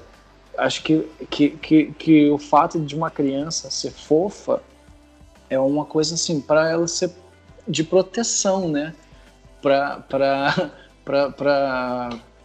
esse tipo de coisa, é, até dos bichos, assim, né? Respeitarem, cara. É impressionante, assim, gato, cachorro e mesmo os, os bichos do parque, assim, cara, ela, ela não tem medo de nenhum bicho. Ela, a gente sempre vai em São Paulo no Parque da Água Branca que tem uns pavões e ela adora, ela, ela tipo, chega perto, o pessoal fala, oh, cuidado, que pode, cara, ela não tem medo, ela chega perto, nunca aconteceu nada, às vezes até eu fico meio preocupado, seguro um pouco, mas, mas o que eu quero dizer é que se a gente fala para ela assim, filha, isso aqui que o pessoal tá comendo é um bicho, ela, mas por quê?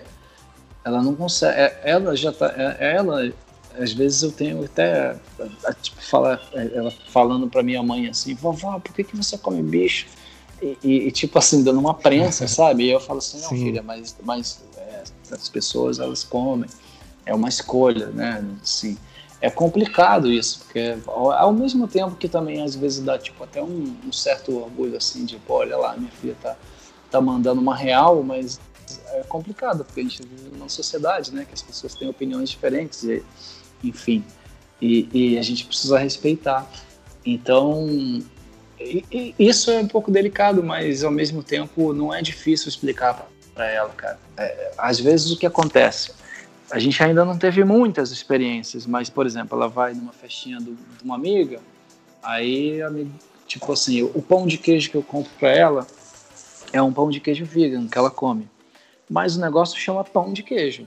Eu não falo, ah, filha, isso aqui é um pão de queijo. É difícil explicar essa diferença, sabe? Sim. Que aí quando ela vai numa festinha e tem um pão de queijo, ela olha, é igual a amiga dela tá comendo, ela vai pegar e vai comer. E a gente também não tem essa paranoia, tipo assim, cara, é uma criança, ela na cabeça dela não consegue diferenciar, até porque o gosto é praticamente igual mesmo hoje em dia, sabe? Uhum. Então, beleza. Mas, cara, se você quisesse dar para ela assim, eu acho até um pedaço, sei lá, de carne, uma coisa que aí sim ela não tem nenhuma referência, ela, ela não quer, cara. Ela não quer, ela não tem vontade. É, muitas, muitas, pouquíssimas vezes ela perguntou sobre, assim. É, e se, se eu falar, filha, mas isso aqui é um, é um bichinho, é um, é um peixe, ela já não quer mais. Então, isso é uma coisa que é, que é bem tranquila. Quando eu, quando no dia que eu, que eu decidi, né, assim, já era vegetariano com a minha esposa, mas no dia também que eu decidi é, me tornar vegan mesmo, foi, foi por causa dela, assim, de que eu queria dar esse exemplo para ela, porque é uma coisa que eu acredito e, e, e, e tive um certo, um certo estudo nisso para saber que seria realmente o melhor para ela e não seria nada que nem tem gente que, que fala por aí, que eh, tem até um, um caso recente, um absurdo, né, de, de, uma criança que foi tirada da mãe por conta da mãe é, ser vegan. Então, tem esse tipo de absurdo que, que é uma coisa que, como você falou, da indústria, né, cara? Eles não querem perder dinheiro de jeito nenhum, não querem aceitar que a gente não precisa. Para além de, de você querer, é, sei lá, se importar com o fato da, da exploração e da crueldade é, com os animais, isso aí é uma outra questão. Mas essa questão que a indústria força a barra de que você precisa comer, porque senão você vai ficar fraco, porque, cara, isso daí a gente desmente todos os dias com ela e é muito fácil. Ela tem um livro lá que é o T-Veg, que é o dinossauro vegetariano e os, e, e os, amigos zombam. Esse livro foi um dos primeiros assim que eu comecei a ler para ela e ela adora essa história, ela adora o TV e ela confronta os amigos dele que falam: Não, por que, que vocês não deixam ele em paz? Sabe? Ela fala: Não, mas por que, que você está comendo seu amigo? É, então, essa parte é, é legal de ver, cara. E a gente não impõe nada para ela, né? A gente, assim, papai e mamãe não comem, em casa não tem. Quando você crescer e você quiser fazer a sua escolha, você vai fazer. Mas na nossa casa não tem. É assim que a gente que a gente lida com isso. A gente falou no, um pouquinho lá no início sobre redes sociais. Tinha comentado sobre um post né, que você fez. E, e, a, e, quem te acompanha vê que você posta bastante coisa sobre a rotina que você tem com a Mel nas redes sociais, enfim, no Instagram. Gabriel, pensando nesse mundo, cara, odioso que a gente vive, rodeado aí por covardes escondidos atrás de uma tela, essa exposição te assusta de alguma forma? Cara, é, sim, me assusta sim, cara. Sim e não, assim, porque no sentido de, se eu parar para pensar nisso, se a gente for ver exemplos, né? Olha isso aqui que já aconteceu, mas isso que pode acontecer, pô, não tem como não ser assustador, né, cara? Não tem como não ser assustador, mas isso vale para mim também, porque eu, eu acho também assustador o tempo que eu fico, sei lá, rolando um feed no Instagram, o tempo que eu passo no celular com coisas que, que, que são inúteis também, sabe? Então, todo, todo esse lance de, de redes sociais tem um lado muito assustador e é muito importante que a gente esteja ciente disso, eu acho, que a gente saiba desses perigos, mas ao mesmo tempo também é, existem formas de utilizar, é, no meu caso da minha esposa, para trabalho mesmo. Como, assim, a gente precisa dessas ferramentas também, né? E, cara, eu tenho também, assim, porra, eu, eu, tenho, eu, eu tenho orgulho e prazer em, em, em, em, fotografar e mostrar a minha filha, sabe? É uma coisa assim que eu, pô, eu acho massa, eu gosto de ver também. Então eu penso nessas pessoas como eu. Óbvio, óbvio que vai existir a maldade também. Eu acho que eu não tenho muito como eu fugir disso, sabe? Não acho que, ah, se eu não colocar uma, foto da minha filha na rede social, eu estou protegendo ela. Acho que não. Acho que, assim, quem quiser assim, infelizmente, né, cara? Infelizmente, a gente não está imune a esse tipo de coisa. Então, acho que o que, o, o que se deve fazer é, é, é, ter essa consciência, que nem você falou, existe um risco, pensa nisso sempre, cara. Tenta ser, sei lá, o menos, menos invasivo possível, né? É, você não vai colocar o endereço da sua casa, esse tipo de coisa. Mas, mas eu não sei, cara. Eu acho que que a gente não tem controle sobre a cabeça doentia das pessoas. Então, eu não sei muito bem qual seria a solução para isso, sabe? Não acho que, que seja o caso assim, não. Então, vamos deletar tudo, tudo todas as fotos e, e redes.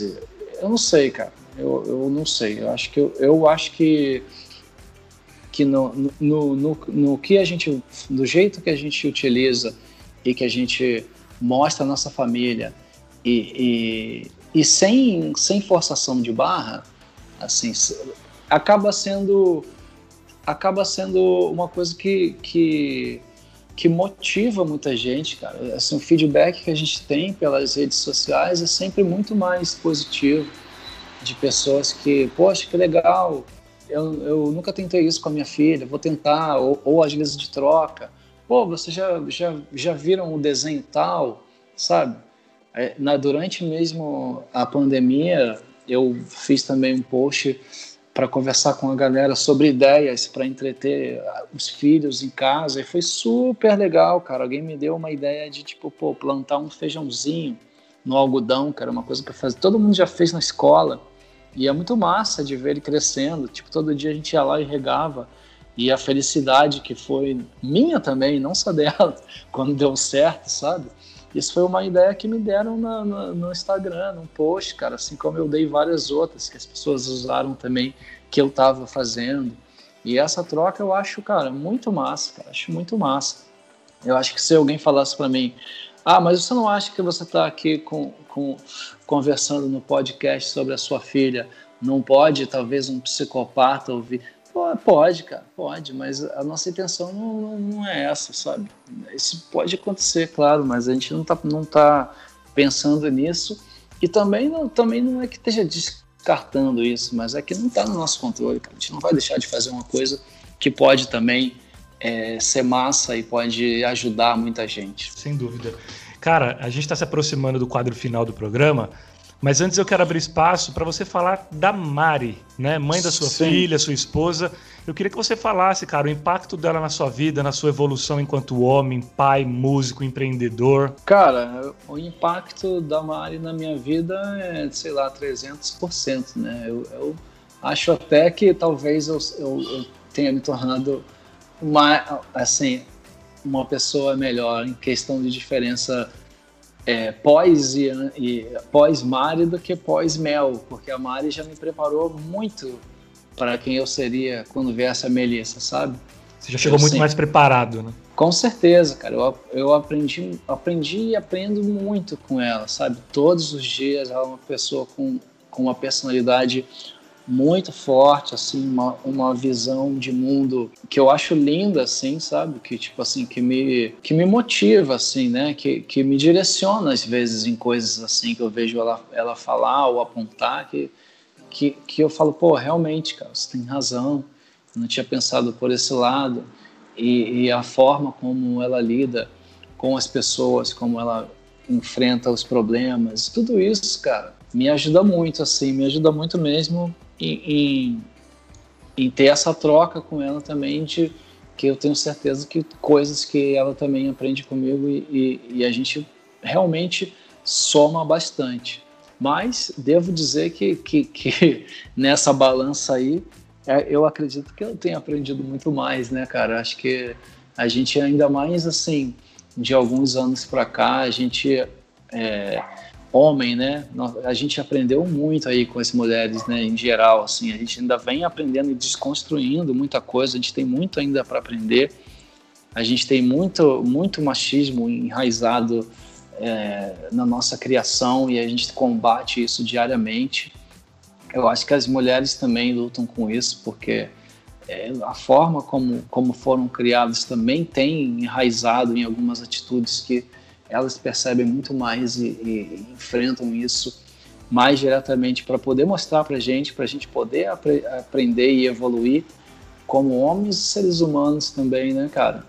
Então, na minha esposa, eu, eu realmente eu vejo tudo isso, cara. E, e além de, assim, de eu ser apaixonado por ela é, no nível assim de, de amizade, né? Porque, pô, é a minha melhor amiga, mas também eu sou fã dela, assim, sabe? É uma pessoa que eu admiro muito, assim. Eu tenho, eu tenho, eu tenho um orgulho, assim, de estar do lado dela e, e, e que ela seja a mãe da minha filha, sabe? Eu acho assim, cara, um dia eu, eu, eu, eu, falo isso pra Mel, mas ela não entende, mas assim, um dia eu vou poder falar assim pra ela filha, a sua mãe é muito badass, assim, sabe? Tipo, eu fico zoando ela assim, de badass mom, assim, porque eu acho ela muito foda, cara. Eu acho que o jeito também como ela, como ela conduz, assim, o nosso dia a dia, como ela educa a Melissa, assim, eu fico de cara às vezes, cara, porque às vezes eu tô ali, pai babão, né? O quarto tá mó zona, a gente tá dando risada e ela entra e dá um esporro geral em nós dois, assim, de tipo assim, caralho, é mesmo, né? A gente tem que arrumar esse quarto. Vamos lá, filha, vamos lá. tipo, a gente tá viajando aqui.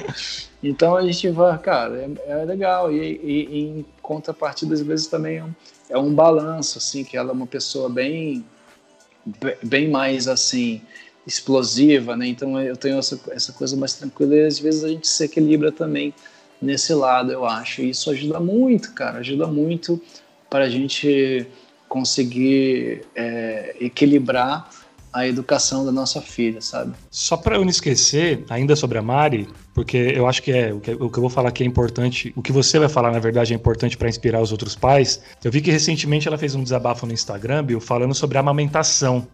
Né? Pa parece que ela teve um princípio de mastite, que para quem não sabe é uma infecção muito dolorosa no tecido mamário, tem sangramento de bico, enfim. E segundo ela mesma, no, no post, ela falou que teve choro misturado com leite e teve muita dor até ficar prazeroso a amamenta prazerosa a amamentação.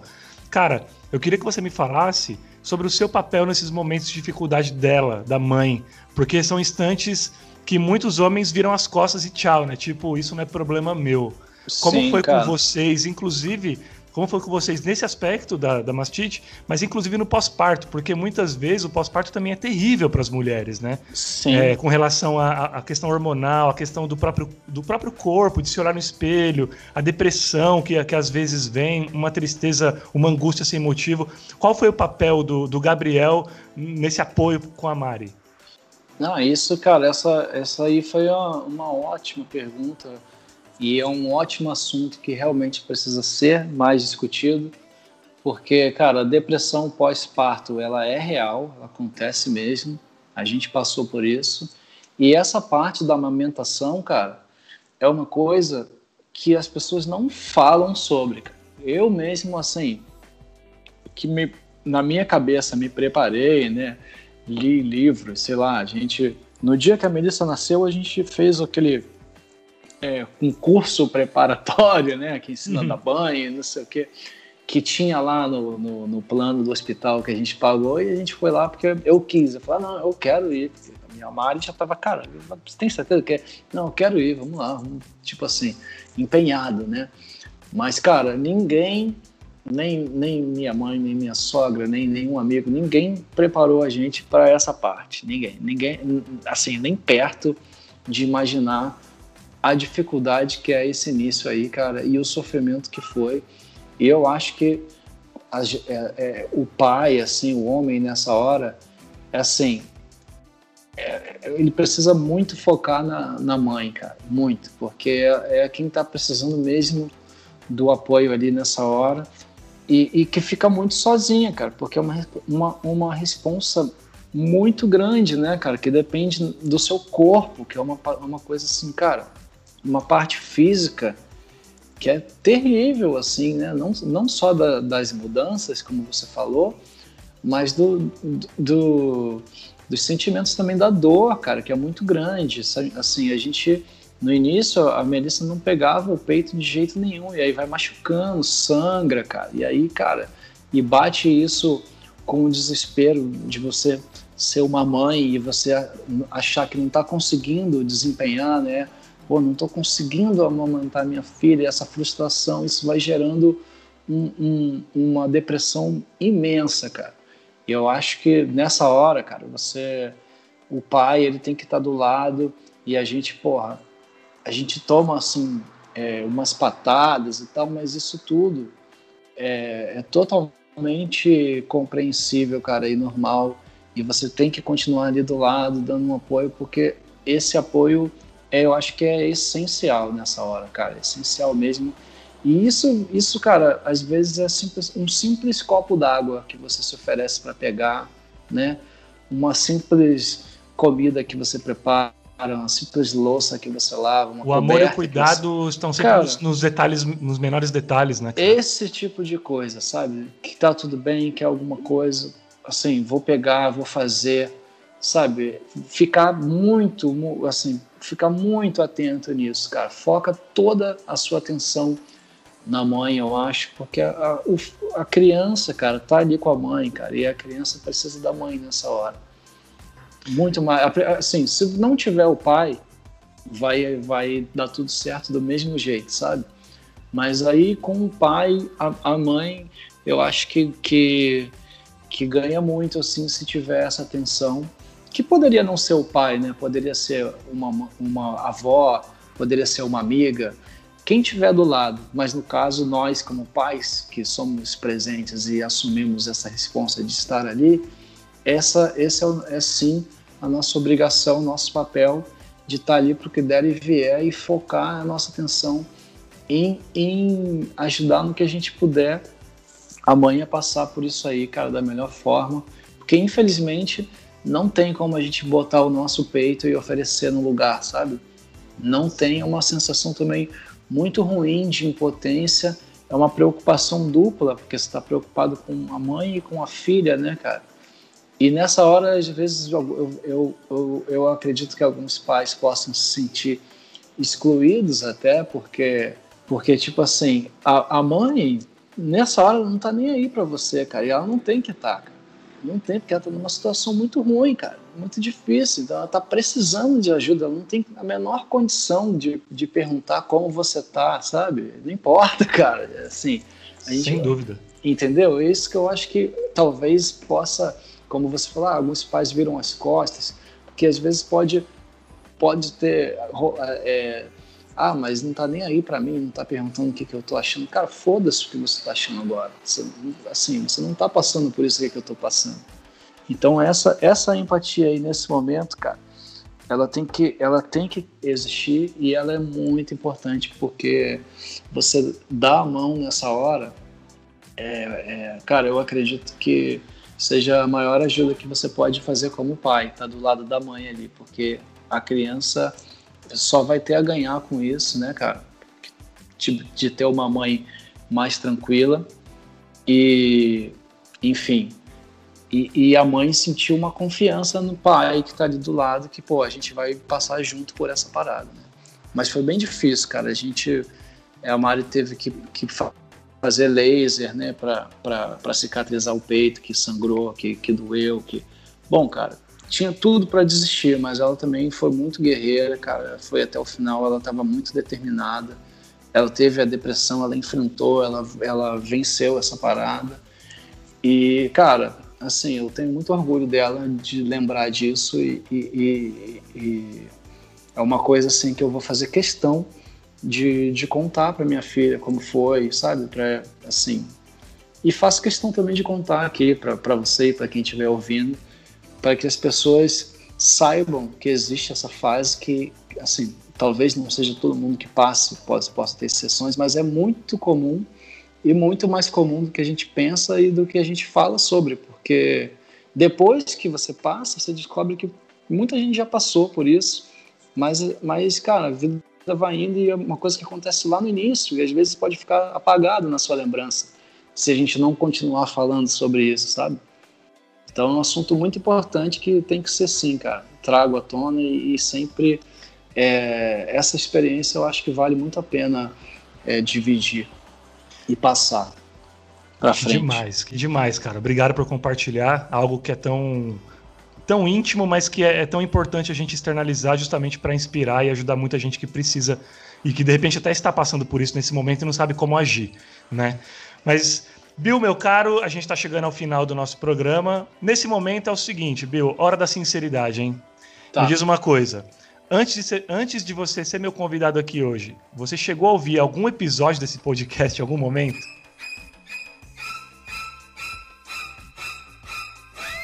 Cara, eu vou te falar com toda a sinceridade que eu não ouvi por falta de tempo, cara. Não foi, eu, eu várias vezes me programei para ouvir e é uma coisa que, cara, eu, eu nos últimos, nas últimas semanas aí, eu acho que eu participei de uns quatro podcasts de diferentes assuntos e infelizmente eu só fui ouvir depois de gravar, cara. Tipo assim, putz, cara. Mas é porque depois, é porque, cara, é tanta coisa acontecendo mas depois que a gente bate um papo assim, cara, que passa daquela coisa não que seja fria, né? Mas a gente tá ali trocando uma mensagem no WhatsApp, pô, vamos fazer, vamos Mas depois que a gente tem uma conversa dessas, cara, pô, a gente passa a ser brother, né? Amigo da pessoa. Sem dúvida. Então, cara, agora eu já, assim, para além de eu participar ou não, eu já tô, assim, doido para ouvir você conversando com outras pessoas e vendo como foi o papo. Pô, que então, demais sabe? Eu acho que, por mais que eu não tenha feito meu dever de casa, no sentido de. me desculpa não, aí. Que isso, não, foi, imagina foi mal mesmo, mas assim, é, mas eu, assim, eu não vou nem te prometer, porque, porra, quem, quem promete, quem promete é político e não cumpre, né? Não, mas, mas... mas, mas eu te falo que com certeza eu vou ter essa curiosidade, essa vontade de continuar acompanhando o seu trabalho e que a gente não vai parar de se falar daqui para frente, sabe, cara? Acho Sim. que isso que é isso que é o mais legal de tudo. Não, talvez, com certeza. Com talvez certeza. você mais à frente vai fazer sobre um, um outro abordar um outro tema e a gente vai estar tá lá de novo se falando, entendeu? Eu acho que isso daí, cara. Com tipo, certeza. Esse tipo de formato que é o podcast, né, que eu acho muito massa, que é essa, essa conversa, cara, é uma coisa que, pô, é, seria assim, você precisa ter anos talvez de de amizade com alguém para a gente desenvolver uma, um papo que a gente teve aqui agora de primeira e é muito foda, né, cara? É muito Real, bom. Isso, isso, eu acho muito bom, cara. Eu, eu adoro podcast, cara.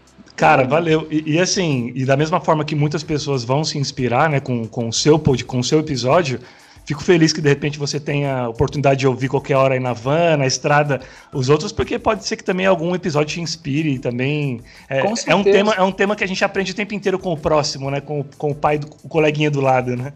Com certeza. E, e, pode ter certeza que, como eu utilizo muito as redes sociais, você vai ver que eu vou compartilhar e vou marcar e vou falar: Ó, oh, cara, esse aqui foi muito bom esse papo, aprendi muito. Isso eu faço questão de fazer, cara. Eu faço questão de fazer justamente porque quase tudo que chega até mim é assim também. É alguma pessoa que eu gosto, ou que eu acompanho, ou que eu conheço, que reposta alguma coisa, que comenta sobre e fala, pô, cara, vou ver, que massa, sabe? Que recomenda. Eu acho que esse tipo de, de, de, de compartilhamento do que você gosta é o que faz ser legal a rede social, sabe? É Sim, é exatamente isso. E, e, eu fiz essa pergunta para você, se você ouviu ou não o podcast antes, mas de certa forma foi bom você dizer que não, por quê? Porque isso significa que você não teve spoiler e, portanto, não houve tempo para você se preparar para o que vai vir a partir de agora não. no nosso último quadro, porque trata-se de um momento que quanto mais espontâneo, melhor. Tá é bom. o seguinte, Bill, para a gente fechar da forma mais linda possível, eu tenho um quadro aqui muito legal e emocionante, que já é nossa tradição no, no, no paternidade.doc. Chave na ignição, porque é hora de ligarmos ela, a cápsula, cápsula do, do, tempo.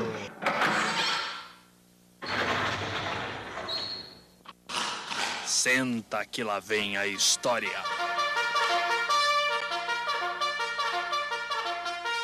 E é o seguinte, para elucidar nosso ouvinte e também o Bill sobre como funciona o quadro, é, agora, Bill, você vai mandar uma mensagem especial para Melzinha. Mas, mas, não é um recado qualquer ou uma conversa costumeira que você, enfim, tá, tem com ela no dia a dia, tá? É, Trata-se de um recado que você vai gravar para que ela ouça no dia em que você, paizão, não estiver mais aqui nesse mundo, entendeu? Então, é isso.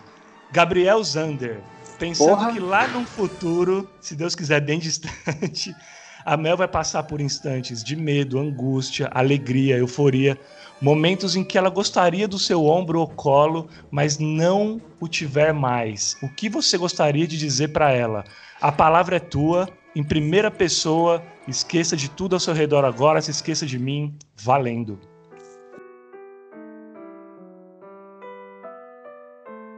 Pô, esse, esse aí é pesado, hein, cara? Nossa, realmente.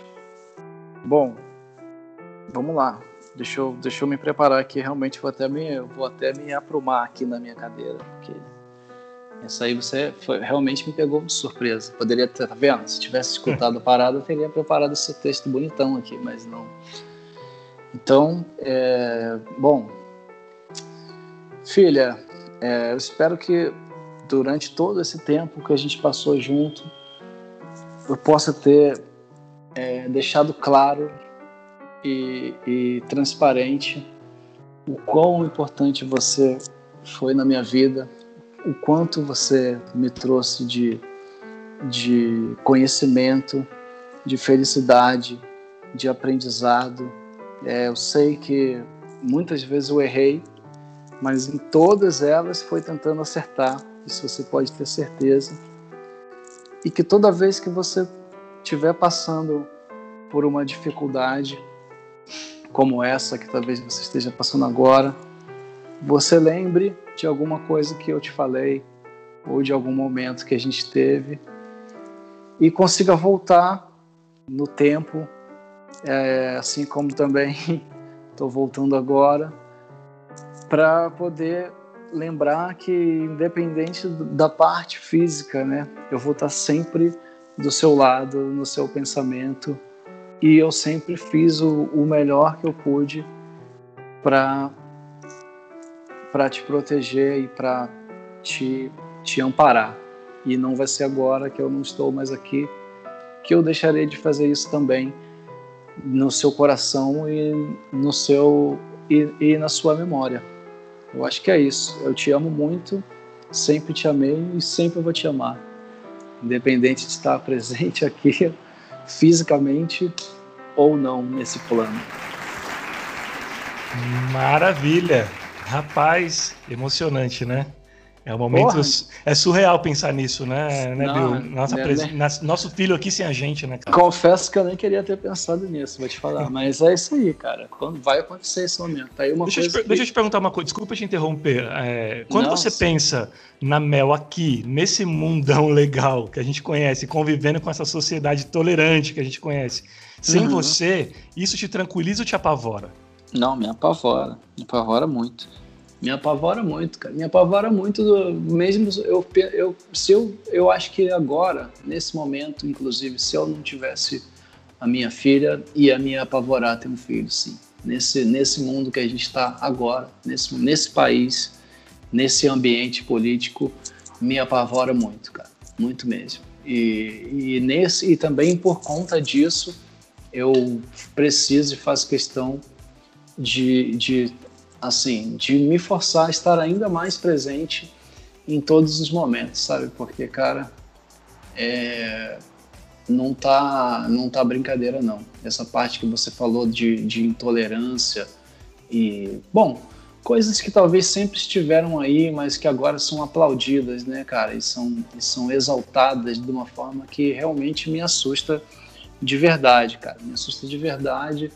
Talvez a minha filha é, é, é, talvez não, né? Ela vai, ela vai ser do jeito que ela quiser ser e, e, isso também me assusta, cara, porque algumas coisas são assim, são são reprimidas de uma forma, cara, que eu não posso permitir que, que aconteça com ela, né? Então, aí nesse quesito eu preciso realmente lutar e ir para a guerra do lado dela. Não é uma não é uma coisa natural da vida, né, de decepções. Não é uma essa parte de intolerância a gente não pode aceitar não. Bom, chegamos então ao final de mais uma edição do podcast Paternidade.doc. Mais um capítulo inesquecível da nossa jornada. Afinal, novamente foi honroso trocar durante esse tempo com um cara tão bacana, tão talentoso e tão apaixonado pela família. Valeu por ter aceito, Bill. Espero que tenha sido tão rico para você quanto foi para mim, meu velho. Muito obrigado. Pô, grande Griffler, foi demais, cara. Muito obrigado aí pelo convite. Queria agradecer meu amigo Rodrigo Lima também, que fez essa ponte. Pô, Obrigado, foi... Rodrigo. A gente certamente começou um papo que ainda não acabou. Pode ter Sem dúvida. Que a, gente, a gente ainda vai se falar muito e a gente ainda tem muita ideia para trocar. Valeu todo mundo aí também que prestou atenção. Quem quiser entrar em contato comigo, é, me procura pelo Instagram, que pô, eu sempre troco ideia dentro do possível com todo mundo que eu consigo e, e, e acho massa compartilhar e trocar coisas, ideias e, e coisas boas. Valeu, Bill. Vou marcar com você, com o Rodrigo, para quando a quarentena acabar, a gente se trombar lá no hangar, num showzinho. Pô, com certeza. Terminar com certeza. esse, esse bate-papo lá. Fechou? Com certeza. A gente, tem, a, gente, a gente vai bater esse papo no hangar e depois um, um, na pracinha com a criançada toda também, que vai ser massa. Fechou. Vou levar minha Laís também. É, é nóis. Be beijão nela, cara. Se cuida aí, fica bem. E quando precisar, conta comigo sempre. É recíproco total. Minha gratidão também a Philip Zavent, que é a marca número um no mundo em recomendação por mães para linha de cuidados para mamães e bebês, por mais uma vez apostar nesse programa, apoiar esse episódio e dividir crenças e valores que vão totalmente ao encontro do que acreditamos no que tange ao mundo de pais presentes e famílias mais felizes. Valeu, Philip Zavent, mais uma vez parceira do nosso episódio. Quanto a você, ouvinte, homem ou mulher, papai ou mamãe que esteve aqui conosco até agora, muito, muito obrigado. Se você não conhecia o programa e curtiu, torço para que continue acompanhando a jornada todas as terças, porque é mais do que bem-vindo. E aos que já eram fãs do Paternidade.doc, nos acompanhando há alguns episódios, muito obrigado de novo por sempre voltar. Fortaleçam e disseminem, porque tudo é feito na unha, sozinho e com muita, muita verdade, coração e amor, acreditem. E não se esqueçam de que meu quarto livro tá batendo na porta, hein? Vem aí pela editora Lumen Juris, paternidade.doc, que leva o mesmo nome, obviamente, do podcast. Mas só depois da quarentena, porque aqui a gente respeita o isolamento e a vida das pessoas vem sempre em primeiro lugar. Valeu, gente, até a próxima. Fui!